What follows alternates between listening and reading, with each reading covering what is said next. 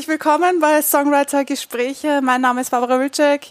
Ich bin Songwriterin, Lyricistin, Melody Creator und heute haben wir den nächsten Interviewgast, Piotr. Ich hoffe, das habe ich jetzt richtig ja. ausgesprochen. Sehr gut. Unser Produzent für heute quasi. Erzähl mal, wer bist du, was tust du so?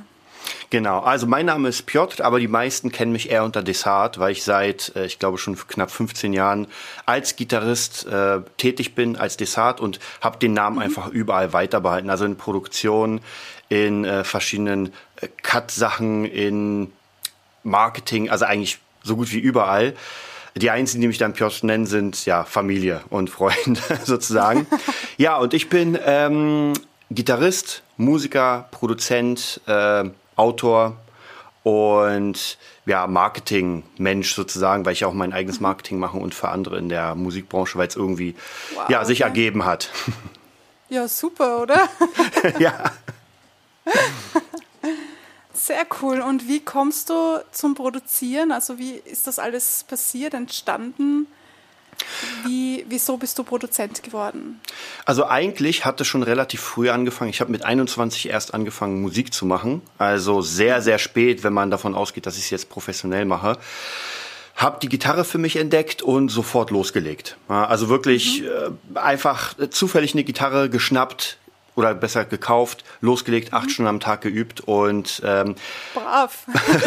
bin relativ schnell dazu gekommen, äh, für meine eigenen Bands dann zu produzieren, weil wir mussten irgendwie mhm. Songs rausbringen, wollten uns aufnehmen und dann hat sich natürlich die Frage gestellt, wer kauft sich den ganzen Schrott, den man da braucht, wie Rechner, ja. Mischpult. Mikros, Anlage und so weiter und so weiter. Und dann dachte ich mir, okay, ich habe äh, zu der Zeit einfach alles verkauft, was ich hatte überhaupt. Also man, man sammelt ja als Kind viel Sachen an, wie Comics und weiß ich was, DVDs. Alles verkauft. Ich habe nur noch auf einer Matratze geschlafen, hatte meine, meine okay. ja, Produziersachen und habe dann wirklich angefangen, die ersten Sachen, die es tatsächlich auch noch im Internet gibt, wer Lust hat, Lias Child einfach mal eingeben. Klingt furchtbar, mhm. aber vor 15 Jahren war nicht mehr drin. Und so habe ich praktisch angefangen, erstmal so die ersten Schritte zum Produzieren, ja, zu machen. Mhm. Dann ist das einfach so Schlag auf Schlag weitergegangen? Ähm, also praktisch das wirkliche Produzieren, wo ich sage, das hat damit angefangen, kam erst viel später, weil dieses Produzieren für mhm. meine Band habe ich, naja, man nimmt halt alles auf, mischt es irgendwie zusammen und dann hat man den Song. Also das ist für mich heutzutage keine Produktion. Wenn ich mir das von damals anhöre, ansehe, dann merke ich einfach, es ist halt sehr laienhaft. Aber ich war auch mhm, in erster Linie ja. natürlich Gitarrist und nicht Produzent. Mhm. Ähm, zufällig habe ich, das ist, also wirklich manchmal Zufälle ist unglaublich, und zwar von meiner Ex-Freundin, ähm, die Mutter hat im Fitnessstudio jemanden kennengelernt, der Produzent war und hat einfach ah, gesagt, okay. ja, mein Ex-Schwiegersohn oder wie man das dann nennt, äh, der macht auch Musik, meld dich mal bei denen. Und der hat sich dann bei mir Aha. gemeldet und hat gesagt, ey, lass mal treffen. Und hat dann gesagt, wir treffen uns bei McDonalds.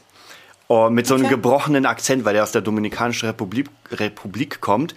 Und ich dachte mir damals so, willst du es wirklich machen? Hast du wirklich Bock, dich mit einem, in Klammern, Produzenten bei McDonalds zu treffen? Weil jeder, irgendwie gefühlt ist jeder Produzent.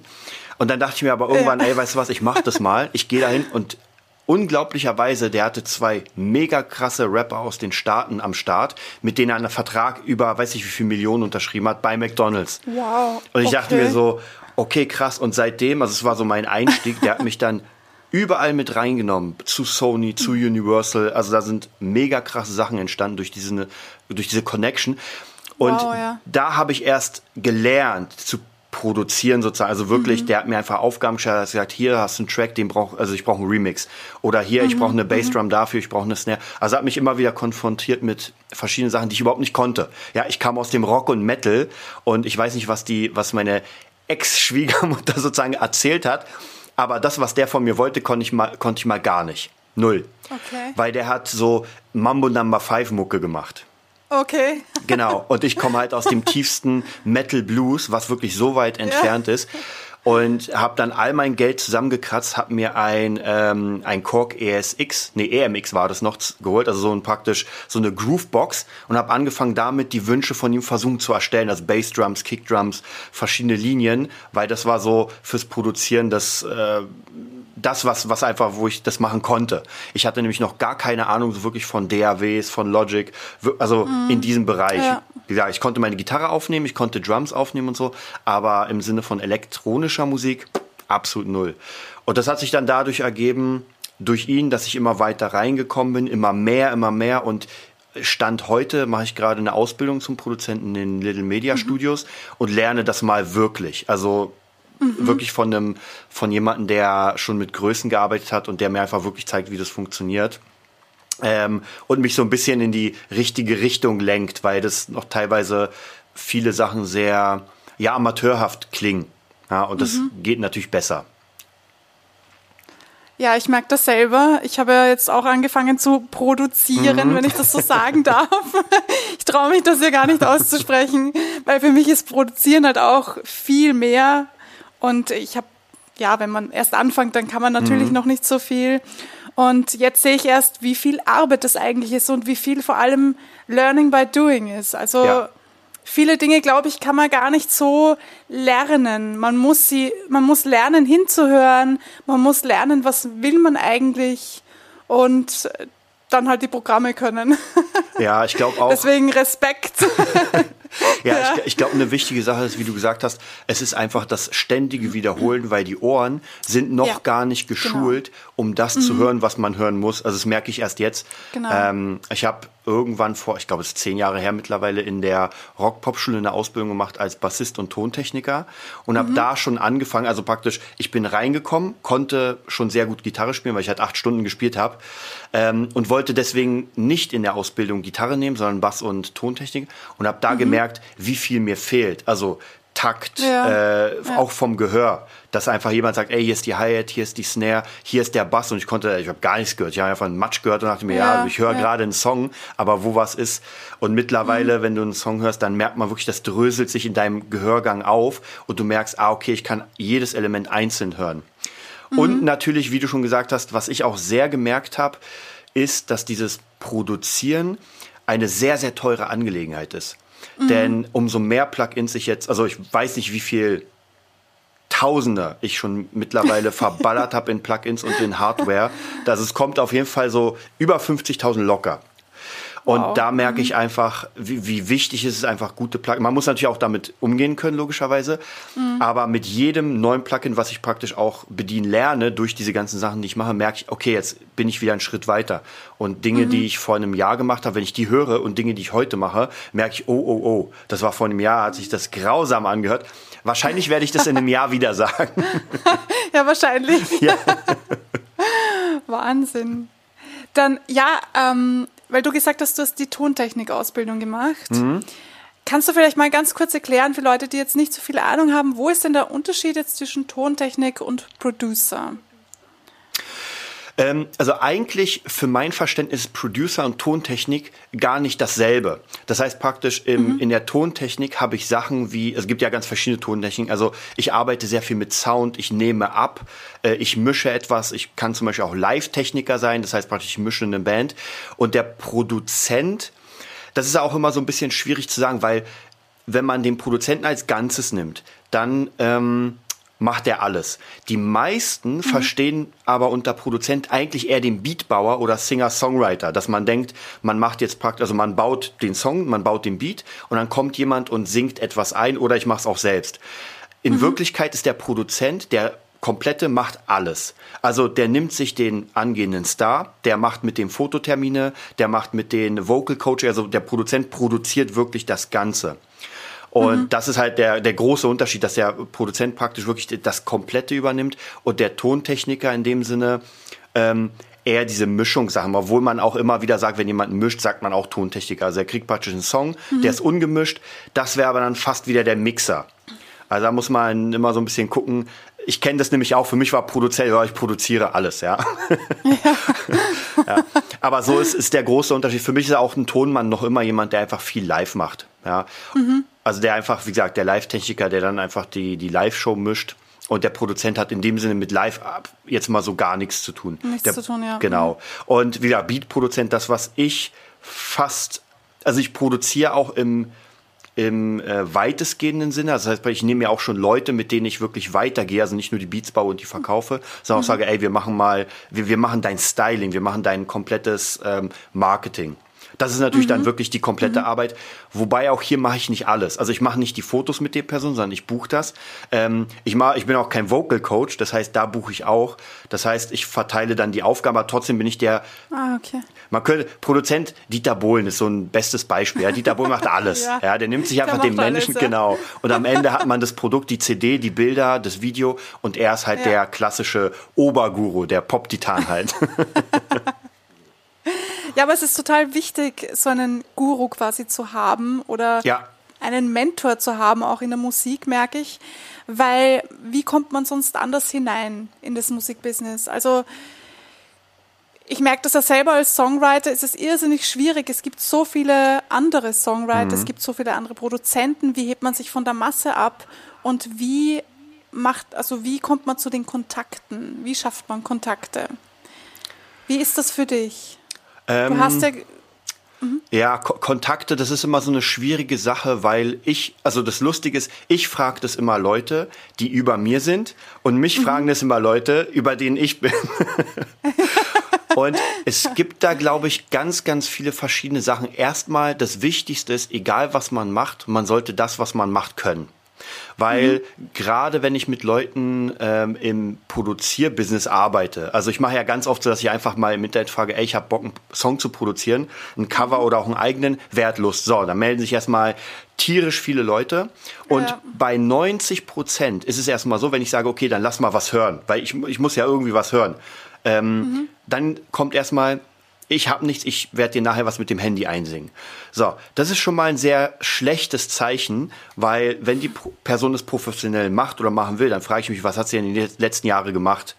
Mhm. So, ja. wenn dann aber, also das sind 90 Prozent, dann gibt's 8 Prozent, sage ich mal, die mir dann was schicken, wo ich sofort ausmachen muss und mir denke so, äh, mit denen arbeite ich nicht weil die beherrschen einfach ihr Handwerk nicht. Ja? ja. Also das wäre da, wenn man dann fragt, na, nimmst du Gesangsunterricht? Nee, nee, meine Eltern sagen, es passt schon.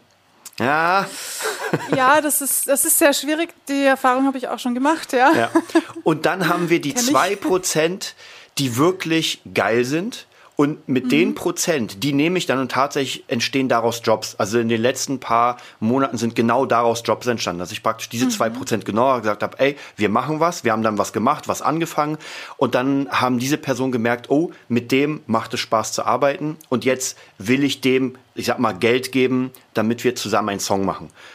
Und mhm. dann hat man zumindest mal diese Kontakte zu Menschen, die dir Geld geben. Das sind noch keine Stars, gar keine Frage, aber mhm. es sind Menschen, mhm. die einfach das wirklich wollen und sagen, okay, ich gebe dir, ich, ich bezahle was dafür, weil was nichts mhm. kostet, ist nichts wert, das kennt man ja. Ja, ja, das kennt man. Ja. Und gerade beim Produzieren, die meisten denken ja, naja, der klickt fünf Sachen rum und dann ist der Song fertig. Ja, wenn, wenn ich die mal herholen würde und dann, ja. wir, wir bleiben mal hier fünf, sechs Stunden.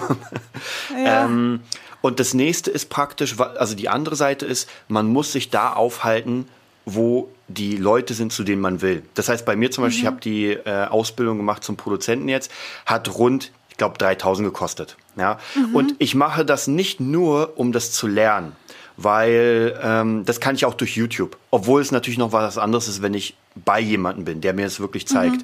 Mhm. Ja, ja. Aber ich kriege Connections, weil letztens war da Silla im Studio. So, das heißt, ich weiß, ich kann den da kennenlernen, also wenn ich das will. Ähm, mhm. Dann wurde ich letztens eingeladen, im August ein paar Sachen einzuspielen, weil ich Gitarrist bin, der Chef sozusagen hat es gemerkt, hat gesehen, ey cool, der kann geil spielen, ich lade dich ein zu einer Session. So, und schon mhm. finde ich wieder an die nächsten Leute, mit denen ich zusammenarbeiten kann. Und so entwickelt sich. Also man muss das, was man macht, muss man können. Man muss ein cooler Typ sein, ja, weil niemand will mit einem Arschloch arbeiten. Ganz einfach. Außer du bist so krass in deinem Bereich, ja, so Mariah Carey mäßig, die kann sich leisten zu sagen, ey, ich gehe nur ins Hotel, wenn es pink ist. Naja, dann wird's halt pink angemalt. Oh ja. Ja, aber sie kann sich leisten, weil sie einfach sehr viel Kohle bringt.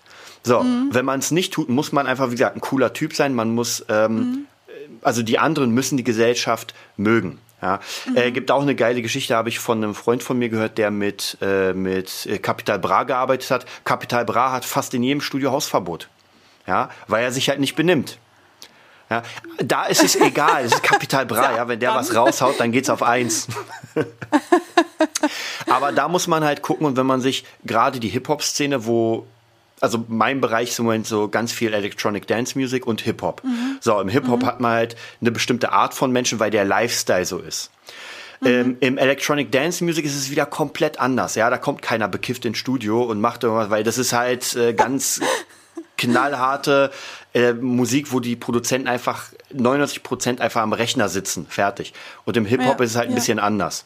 Ja? Mhm. Und so würde ich sagen, so kann man die Leute kennenlernen. Man muss einfach sich da aufhalten, wo sie sind. Man muss sein Zeug können, man muss cool sein und man muss auch dafür bezahlen. Ganz einfach. Mhm. Ja, wenn wenn ja. ich weiß, in dem Studio sind die Leute, dann werde ich nicht hingehen können und sagen, ey, ich bin krass, lasst mich da rein, das wird nicht funktionieren, sondern dann ist es eher so, ey Leute, äh, was kann ich vielleicht für euch tun? Ja, vielleicht wenn ich einen anderen mhm. Skill habe, nehmen wir an, ich bin Webseitenbauer und sehe, ah, die haben eine Kack-Webseite, ey Leute, ich mache euch mal eine Webseite. Ja, einfach mal mhm. anbieten und vielleicht so ja. die Connection kriegen. Mhm. Wahnsinn interessant. Ganz anderer Blickwinkel von dir als Produzent, als von mir als Songwriter. Obwohl viele, viele ähnliche Dinge, also viele Überschneidungen sind. Also ich habe das auch schon erlebt, dass mich viele anschreiben mit, ja, ich habe da einen coolen Song geschrieben und, und will es mal reinhören. Und dann höre ich mir das an und denke mir, du bist super nett, aber dein Song mhm. ist nicht so gut. aber man will ja dann auch nicht böse sein oder gemein sein, ja. sondern man möchte trotzdem dann noch höflich bleiben und, und auch niemanden fertig machen, weil manche machen das halt dann nur als Hobby oder wie auch immer. ja, ich, glaub, ich glaube, eine der großen Probleme ist überhaupt bei Kunst, dass es jeder darf, machen darf und ja, wahrscheinlich ja. niemand würde in ein Krankenhaus gehen und sagen, naja, ich habe halt ein bisschen rumgeschnippelt an meinem Frosch, darf ich jetzt mal einen jetzt Menschen bin ich ran? Chirurg. Ja, ja. Genau. darf ich jetzt Chirurg spielen? genau, und das ist halt so ein bisschen das Problem, was ja auch vollkommen in Ordnung ist, aber ich merke bei mir im Moment, dieser, diese Kluft zwischen Hobby und Profi mhm. ist riesengroß ja. und das Mittel ja. gibt es eigentlich fast gar nicht. Ja, es gibt entweder mhm. man ist Profi und macht das wirklich für Geld und sein Leben oder man ist halt Hobbyist und mhm. äh, das ist aber auch bei Bands. Also ich habe sehr viel Banderfahrung in Coachings und so weiter, habe ja auch in zig Bands gespielt, spiele auch in Bands und das ist genauso. Jede Band will irgendwie nach vorne, will irgendwie äh, krass berühmt werden und wenn man dann ja, Coachings ja. macht und fragt, okay, was macht ihr dazu? Dann haben die noch nicht mal zwei Prozent ähm, gemacht in diese mhm. Richtung, ja, weil jeder einfach seinen ja. eigenen Job hat, jeder hat noch eine Familie vielleicht oder einfach andere Interessen und da sind nicht fünf Mann, die an einem Strang ziehen, sondern da ist ein halber Mann, der an einem Strang zieht. ja, das, das ist wohl wahr. Ja, die meisten machen das nebenbei. Also das genau. ist auch meine Erfahrung. Die meisten machen das so neben ihrem Job und wenn man dann mal erzählt, ähm, naja, ich mache das aber hauptberuflich, dann so, was, das geht? Davon kann man leben und so. Also ja. es ist ganz, ganz weird, echt. Mhm. Das stimmt. Ja, Kohle ist natürlich eh immer so eine Sache, die, die ja. sehr, sehr schwierig ist, weil äh, für mich ist es immer so, wenn man das als Beruf macht, dann geht so ein Stück weit Hobby weg. Das habe ich auch für mich als Gitarrist gemerkt, weil ich habe am Anfang ja, acht ja. Stunden gespielt, weil ich Bock hatte. Und jetzt, wenn mhm. ich äh, drei, vier, fünf, sechs Tage hintereinander auf der Bühne bin, ähm, vier Stunden spiele und dann auf Tour bin und dann wieder, dann, naja, mhm. dann muss ich sagen, beim letzten Tag habe ich nicht mehr so viel Bock zu spielen. Aber ich muss, weil es Kohle gibt. Ja, ist eh klar. Ja, es ist immer noch eine Arbeit. Und ja. Arbeit macht halt nicht immer Spaß. Es ist schön, wenn es größtenteils Spaß macht, aber natürlich hat man auch so seine, seine Tage, wo man einfach keinen Bock hat oder wo es einem zu viel mhm. wird oder wo man weniger Energie hat. Und dann will das halt nicht so. Ja. Pardon, Stimme kurz weg. ähm, ich habe mir ein paar Fragen aufgeschrieben, natürlich, weil als Songwriterin habe ich nicht so viel Einblick ins Produzieren mhm. wie du. Deshalb habe ich mir im Vorfeld natürlich ein paar ähm, Fragen aufgeschrieben. Und zwar eine Frage, die mich besonders beschäftigt, ist als Songwriterin, wo fängt Songwriting, also wo fängt Producing an und hört Songwriting auf? Deiner Meinung nach? Was würdest ähm, du sagen? Ich glaube, das verschwimmt je nachdem, in was für einem Bereich du bist. Weil wir mhm. klappern mal ein paar Bereiche ab. Und zwar mhm. der wie ich schon erwähnt habe, der gängigste Bereich so producing-mäßig Beatbauen ist Hip-Hop. Das bedeutet, ja. wenn man, wenn man den Text und, naja, je nachdem, wie viel Melodie so ein Hip-Hop-Song hat, äh, den als Songwriting betrachtet, dann baue ich ein Beat Und mhm. dieser Beat ist komplett autark vom Gesungenen. Das heißt, es ist vollkommen egal. Ich kann den Beat von vorne bis Ende mit allen dynamischen Mitteln bauen und da ist noch für mich persönlich kein Songwriting drin, weil ja noch keine mhm. Stimme, keine Melodie ist. So, mhm. das gebe ich dann dem Rapper und er fängt darauf an, was zu schreiben. Das ist dann praktisch Texting, Songwriting. Und das ist dann praktisch komplett ähm, separat, würde ich fast sagen. Also am Ende praktisch kommt er entweder zu mir ins Studio oder er schickt mir die Files, ich baue die rein in den Song und mische das. Mhm. Also das heißt praktisch, da ist es komplett äh, voneinander getrennt. Im Electronic Dance Music Bereich kommt es so ein bisschen drauf an. Ich kann einen Track bauen, so eine Art Big Room Track oder diese ganzen ähm, Festival Tracks ohne jemals eine Stimme drauf zu haben, weil dieser Track muss auch alleine funktionieren. Also wenn man so mhm. äh, Leute sieht wie Armin van Buren, Deadmau5 und ja. David Guetta und sowas, dann legen die auch ähm, Instrumental-Tracks auf und brauchen keine Stimme. Mhm. Aber ich könnte, wenn ich wollte, könnte ich sagen, okay, an der und der Stelle lasse ich jetzt Platz für, äh, für einen Text. Voicing, ja. Genau. Mhm. Ähm, der ist meistens von der Lyrik her nicht so unglaublich tiefgründig. Also das ist jetzt kein Track, wo man sagt, es geht um den Text. Da wird einfach Music is Love, Love is Music, Music is Love, Love, ja. Love, Music is genau. Das läuft dann, das läuft dann einfach nach. Dance, ja. genau. Genau. Also da ist es auch relativ wenig. Jetzt kommt es aber darauf an, wenn ich zum Beispiel sage, ich will mit einem Künstler etwas machen für ihn, mhm. also praktisch, ich habe ihn und er hat schon, entweder er hat sein Standing, er hat seinen Namen oder er will mhm. das aufbauen, dann wäre es ganz anders. Der Künstler würde zu mir kommen, mhm. ich würde anfangen, ihm ein paar Sachen vorzuspielen und er würde darauf anfangen, seine, seine Linien zu bauen. So, und hier sind wir schon sehr, sehr nah am äh, Songwriting-Prozess, weil wir den zusammen machen. Also praktisch, es kann sein, dass mhm. sagt, nee, der Akkord muss jetzt geändert werden. Das heißt, ich spiele den Akkord dann anders ein und ich gehe auf ihn ein. In den anderen beiden Bereichen, Hip-Hop und Electronic Dance Music, ist mir vollkommen egal. Ja, also der, mhm. der Sänger muss sich nach mir richten und oft ist es auch so, dass ich im Electronic Dance Music Bereich ihm sogar alles vorgebe. Das heißt, ich nuschel in mein Mikrofon okay. so ein bisschen eine Melodie und nuschel ihm die fünf Worte, die ich drin haben will. Und äh, die Person singt mir die einfach ein. Das sind so, ich weiß nicht, ob du das kennst, das sind so Vocal Services, nenne ich es immer. Mhm. Ja, okay, ja, genau. Also da suche ich mir einfach einen coolen Menschen ein und der ist dann praktisch, wenn ich die Platte draußen habe, ist der nicht mal in den Credits. Ja, ich bezahle ihn ja wirklich für die Stimme, dass er genau das mhm. einsingt. Also da ist nicht wirklich Songwriting. Aber ja, das, die andere Sache ist wirklich, wenn ich mich mit einem Künstler treffe und sage, okay, wir bauen jetzt was, wir bauen jetzt was in deinem Stil. Dann mhm. würde ich sagen, ist Produzieren und Songwriting sehr nah miteinander gekoppelt. Mhm. Ja, und das wäre äh, alles, was äh, den Pop-Bereich angeht, was den ja. Rock-Bereich angeht, so allgemein Singer, Songwriter, Gitarrenmucke, Pop, Akustik und sowas. Also alles, wo es wirklich darum geht, dass der, dass die Musik ähm, den Text unterstützt und nicht andersrum, mhm. dass man Musik hat und der ja. Text ist einfach nur eine Unterstützung, damit da irgendwas kommt, äh, menschliches. genau, also so, so würde ich das sehen. Mhm. Okay, auch sehr interessant, ja. Ja, Frage hat sich einfach so ergeben, da ich ja selber angefangen habe zu produzieren und mir gedacht habe, es ist interessant, ich schreibe halt normalerweise meine Songs am Klavier und mhm. Gesang und mache halt Akkorde und Text und so, Melodie, alles fertig. Und ähm, hätte das dann quasi dem Produzenten gegeben und gesagt, so, das ist der fertige Song, für mich ist der quasi fertig. Mhm. Und du machst jetzt äh, für wen auch immer, für welchen Künstler auch immer das dann passt, den Song, keine Ahnung, Dance-like, Pop-like, whatever.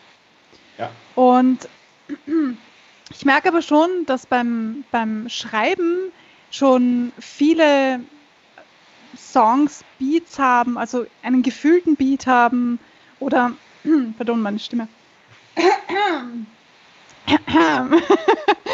ähm, dass da einfach schon was noch in meinem Kopf ist, was mitklingt von anderen Instrumenten her. Dinge, die ich mir vorstelle, die in eine gewisse Richtung gehen, in Musikrichtung gehen. Und da habe ich eben mir gedacht, okay, wo hört dann jetzt quasi das Songwriting auf? Weil das wäre dann ja schon das Produzieren und wie sehen das dann andere Künstler? Weil man hat ja den, die Betitelung Songwriter da da da, Producer da da da. Und mhm. ich denke mir, wenn das so verschwimmt, wie, wie ist das dann einfach für die anderen Künstler? Das ist einfach eine meine Neugier. Na, meine Stimme mag nicht. Also das ist einfach meine Neugier. Also ich, ja. es, es, wie gesagt, es ist halt, es kommt immer sehr, sehr darauf an, ob du auch zum Beispiel, es gibt ja solche, ich, ja, ich nenne es mal Songwriter-Gruppen und Camps, wo man dann einfach zum Beispiel äh, den Künstler, weiß ich, Taylor Swift hat und jetzt gibt es einfach mal fünf bis sechs mhm. Gruppierungen. Das sind einfach verschiedene Teams und die schreiben jetzt alle für Taylor mhm. Swift den neuen Song. So, alle sind irgendwann nach drei Tagen fertig und dann ähm, kriegt sie den oder ihre Produzenten oder ihre, ihre Manager und sie sagen, Nummer drei nehmen wir, der ist geil, aber der muss so und so sein. Dann arbeitest du ja komplett im Team und ich kenne mhm. viele Teams, die so sind. Also die sich wirklich treffen und sagen, ey Leute, wir haben jetzt den Auftrag für, keine Ahnung, Beatrice Egli den neuen Schlagersong mhm. zu schreiben und jetzt ja. äh, machen wir das und schicken das dann weiter. Weil zum Beispiel ich kann null texten. Ja, also das heißt praktisch, wenn irgendjemand mhm. sagt, ey, der neue Helena Fischer Song und dein Style, wir lieben den, wir wollen ihn mit dir machen, dann muss ich mir Texte holen, weil ich gar keine Ahnung habe. Und mhm. äh, auch von der Melodie kann ich zwar auf der Gitarre alles spielen, aber es ist schon geiler, wenn der Texter seine Melodie benutzt. Das heißt, das mhm. müsste ich, die Person müsste ich mir einladen. Ähm, wenn das sehr klavierlastig werden sollte, ja, ich spiele ganz schlecht Klavier, ich kann nur programmieren, das heißt, ich müsste mir auch dann, also dann müsste ich mir mein Team ähm, zusammenbauen, mhm. was ja auch gar kein Problem ist, weil äh, das ist ja das Geile, dass man sagt, mhm. ey, ich baue mir jetzt das und das.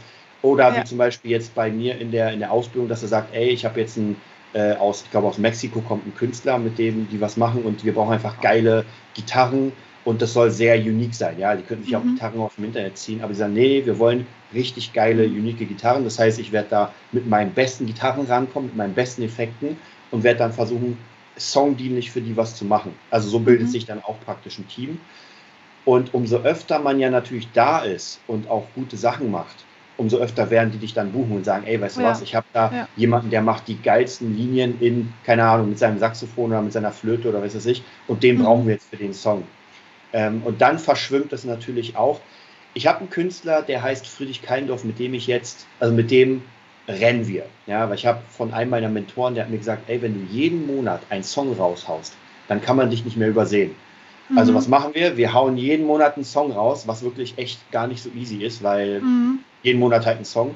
Und bei ja. denen ist es zum Beispiel so, ich baue ein Beat, manchmal ist das wirklich auch nur eine Basslinie, eine Kickdrum und mehr nicht. Und er ist so kreativ, dass er da sofort Ideen hat, kompletten Song baut, den schickt er mir dann rüber und ich baue auf seiner Stimme, die tonal natürlich an meinem Ding ist, einen neuen Song. Und manchmal kann da was komplett anderes rauskommen, als die Vorversion war. Mhm. Also das ist zum Beispiel auch eine Arbeit, die auch komplett anders ist. Das heißt, was haben wir? Wir haben den Text da ihm, mhm. und äh, den, ja, wie kann man sagen, ja, den Songwriter in dem Fall, weil er Text und Melodie macht und ich mache den kompletten Beat und das Arrangement. Ja, das mhm. heißt praktisch wie so ein Zwei-Mann-Team. Aber wenn jetzt zum Beispiel kommen sollte, dass wir irgendwo ein krasses Saxophon brauchen, ja, weil gerade Saxophon extrem in ist und wir brauchen das und ich will ein echtes und will mir kein gesampeltes holen, naja klar, dann würde ich mir ins Team Saxophonisten holen. Ja. Mhm. Und dann kommt es immer darauf an, wie weit die Kreise sind, ja. ähm, die man anzapfen kann. Ja, mhm. Und umso mehr Leute man kennt, ich habe zum Beispiel letztens kennengelernt Felix Räuber von Polarkreis 18, der produziert auch ziemlich viel. Und mit dem habe ich auch ein bisschen, also ich hatte auch einen Podcast mit dem, ihn ein bisschen interviewt zu dem Thema.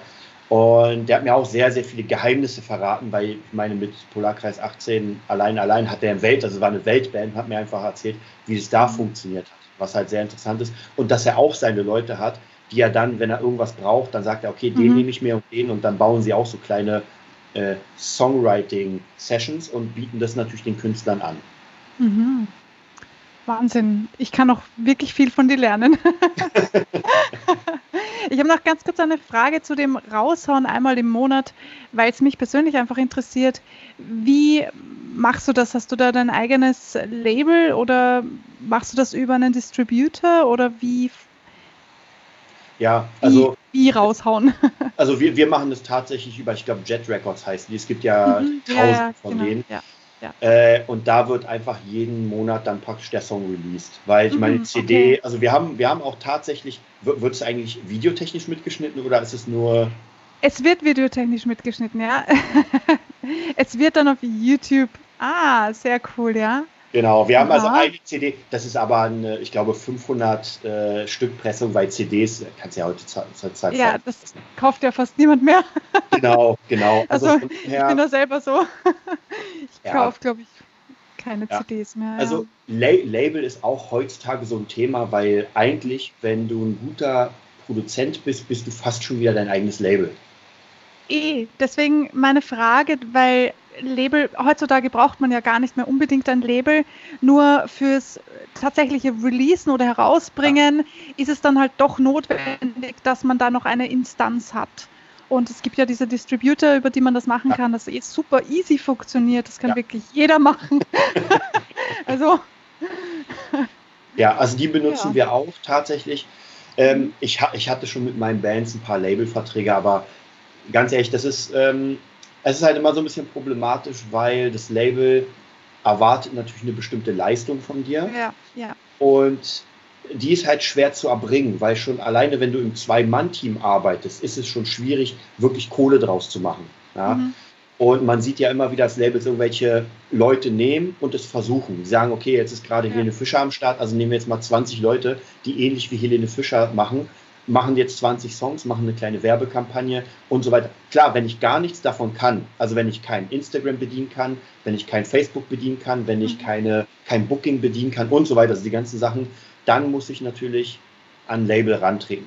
Aber mhm. heutzutage, ganz ehrlich, wer nicht auf den Kopf gefallen ist, der kann das locker selbst. Also ja, ja. Leute anschreiben und Gigs buchen ist ja auch mal kein Problem. Einen geilen Instagram-Channel zu machen, ist halt nur ein bisschen Arbeit. Und sich mhm. dann, dann kann man sich ja sein Team selbst zusammensetzen und sagt, okay, ich nehme jetzt den Typen als Insta-Marketer, äh, hier jemanden, der Videoschnitt macht. Es kostet alles Kohle, ja, gar keine ja, Frage. Ja, und ja. da muss man auch, äh, wenn man zusammen hoch will, muss man da ein bisschen investieren. Mhm. Aber es kann schon funktionieren. Deswegen, ich bin kein Label-Fan. Äh, ich habe immer mal wieder was für Labels gemacht, aber mhm. ohne Vertrag, sondern auf Honorar. Ja, hier meine Bassdrum, hier mal ein Beat und dann kriegen die es und fertig. Ja, wo, wo das Zeug ist, keine Ahnung. Also es wird dann irgendwo benutzt oder auch nicht, kann auch sein. Ja, ich habe auch schon ja. ja viel ja. für den Müll gemacht, mhm. weil es wurde dann am Ende nicht benutzt, weil irgendwie der mhm. Künstler doch nicht rausgekommen ist. Also ich habe auf meiner Platte ja. locker mal irgendwie 100 Songs, die eigentlich fertig sind von irgendwelchen Künstlern, dessen Namen ich gar nicht kenne, aber die halt nicht rausgekommen sind. Ja. Oder vielleicht auch schon, aber ich weiß es nicht. Du hast ja schon gesagt, wie in etwa das funktioniert, wenn Leute dich anschreiben. Trotzdem noch mal die Frage, es kommt jemand zu dir oder es schreibt mhm. dich jemand an, hat einen Song, aber noch nicht ausproduziert. Wie würdest du da anfangen oder an die Sache rangehen quasi? Wie, was sind deine ersten Schritte und wie geht das dann weiter? Also tatsächlich, wenn wir jetzt wirklich von ganz, ganz vorne gehen, dann gibt es zwei mhm. Arten. Entweder es sind Leute, die ich sowieso schon kenne, mit denen ich schon was gemacht habe, oder irgendwie man ist bekannt, oder es sind halt wirklich komplett äh, Leute, die irgendwo von mir was gehört haben und sagen, ey cool, ich mag den Style, ich will das machen. Mhm. Ähm, ich sag mal, in beiden Fällen höre ich mir erstmal an, was sie haben und entscheide überhaupt, ob ich es mache. Also ich habe tatsächlich, seitdem ich jetzt die Ausbildung angefangen habe, und ich für mich die nächsten Level erreicht habe, musste ich ganz, ganz viele Sachen äh, ablehnen, die einfach mhm. nicht mehr, erstens, die Leute haben das Budget nicht, ja, also die können mhm, mir gar nicht das ja. zahlen, was es dann ja, wert ist. Ja. Und das nächste ist, dass ich ähm, keinen Mehrwert für mich sehe. Was ich aber trotzdem mhm. mache, ist, ich habe ganz viele befreundete Produzenten, die halt sage ich mal, am Anfang sind, nenne ich es mal, und denen gebe ich dann die Jobs rüber, wo ich sage, ey, die will hier für, weiß nicht, 200 Euro, will sie den Track machen, wenn du Bock hast, hier, ich gebe den Kontakt. Also praktisch, mhm. die leite ich dann weiter. Wenn ich dann wirklich jemanden habe, wo ich sage, okay, gefällt mir, die Idee gefällt mir, äh, dann müssen wir über das Budget reden. Okay. Das ist, das ist erstmal die erste Frage, und das Darf ist halt, ich da ganz kurz ja. reinhaken, weil das würde mich schon interessieren, das wollte ich vorhin schon fragen, dann habe ich es wieder vergessen. Wie ist das Budget technisch? Ich weiß, das ist eine sehr persönliche Frage und es gibt Menschen, die wollen nicht so gerne über Geld reden, aber ich finde das sehr wichtig, dass man auch da offen mit den Karten spielt. Mhm. Denn es bringt ja nichts, wenn man das irgendwie verheimlicht und dann melden sich 100.000 Leute und 99 Prozent davon scheiden gleich wieder aus, weil es sich einfach nicht ausgeht.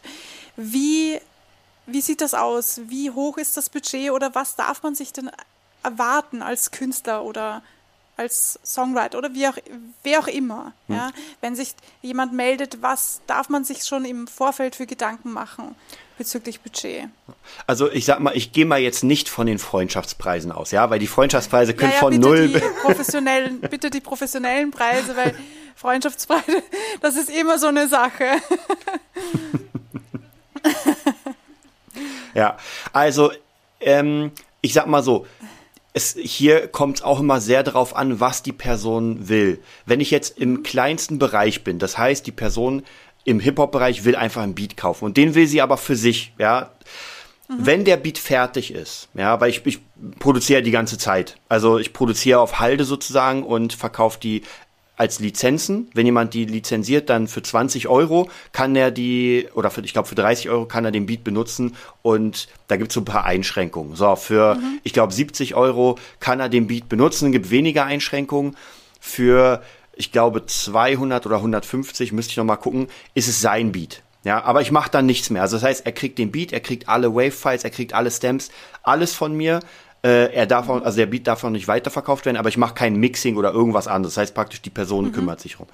Ja. So, jetzt kommen wir in den Bereich, wenn wir, wenn es nicht um Beats geht. Die Person kommt mit einer Idee, hat vielleicht auf dem Klavier was eingespielt, hat fünf Takte getrellert und sagt jetzt, ey, das ist mein Song, den würde ich jetzt richtig gerne fett machen. Mhm. So, ähm, dann hängt es sehr krass davon ab, dass ich schon die Stimme höre und mir anhöre, okay, wie viel Arbeit wird's im Vocal Mixing? Mhm. Ja, weil wenn ich da irgendwie erstmal fünf Tage mit Melodyne dran sitzen muss, bis das gut klingt, dann haben wir schon mal fünf Tage dafür benutzt.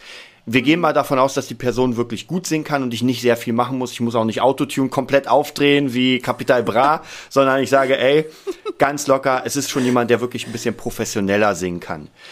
Ja. Ähm, dann würde ich sagen, geht es los. Ja, ich sag mal, es geht los ab 300 bis 400 Euro.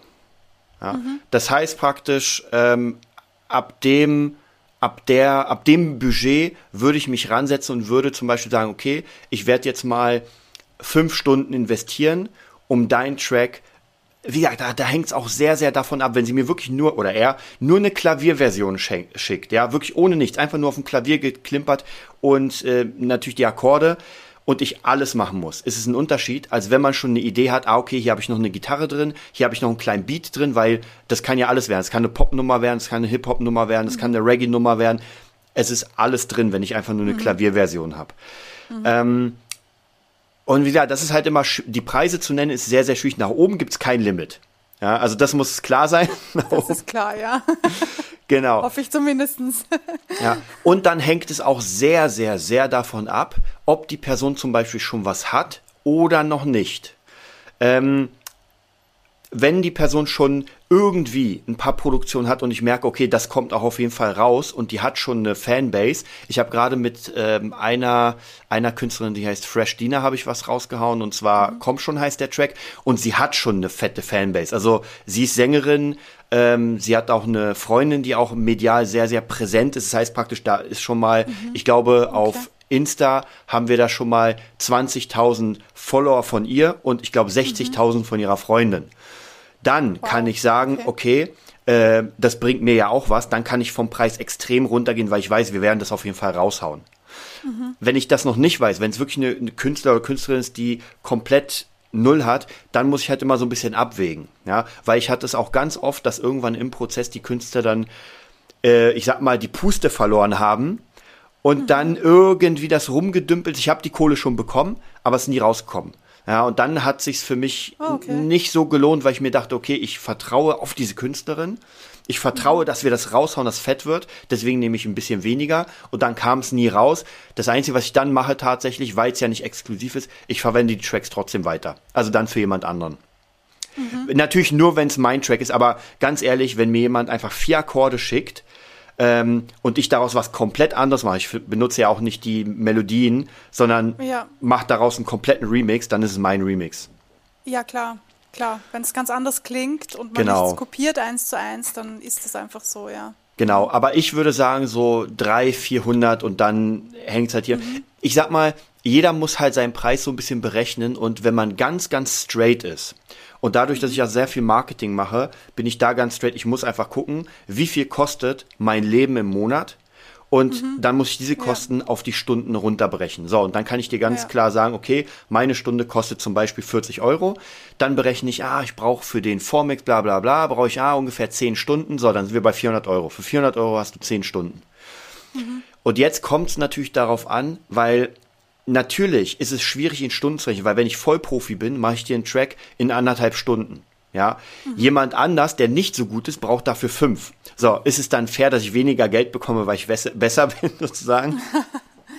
Nein. genau. Also deswegen ja, muss man muss man da so ein bisschen mhm. pokern und gucken.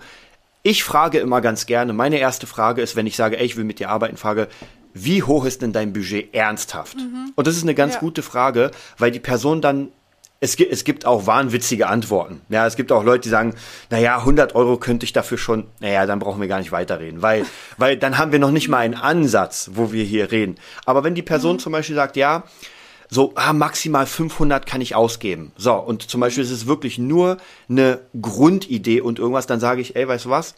Ich finde deine Stimme mega geil.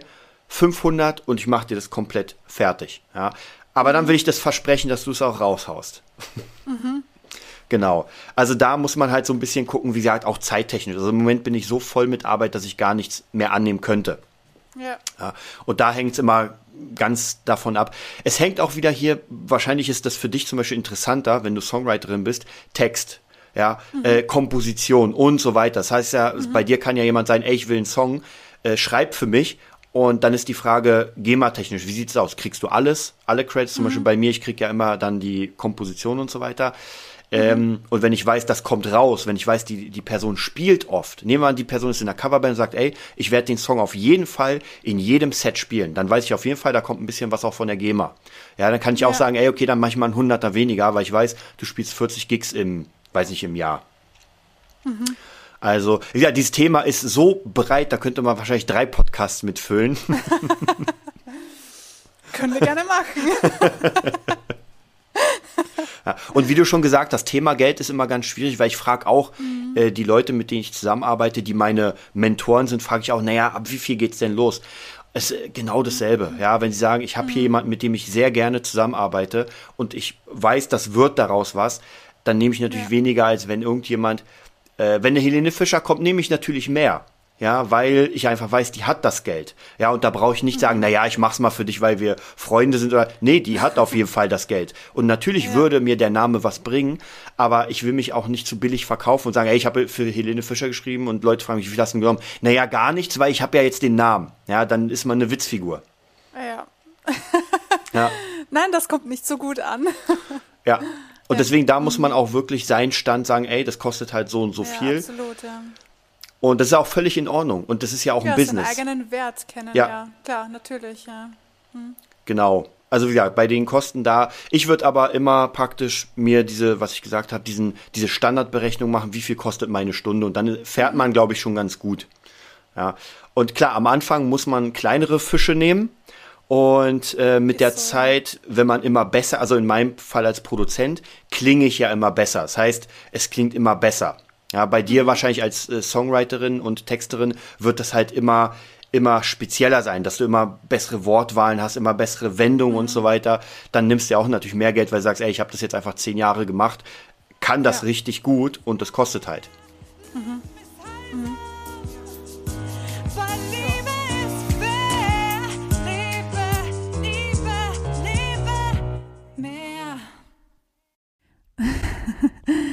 Ja, und das war auch schon der erste Teil des Interviews. Ich hoffe, ihr habt genauso viel Spaß gehabt wie ich und ihr habt auch genauso viel lernen können wie ich, denn ich habe mega viel mitnehmen können für mich selber und wieder viel, viel Neues gelernt und gehört.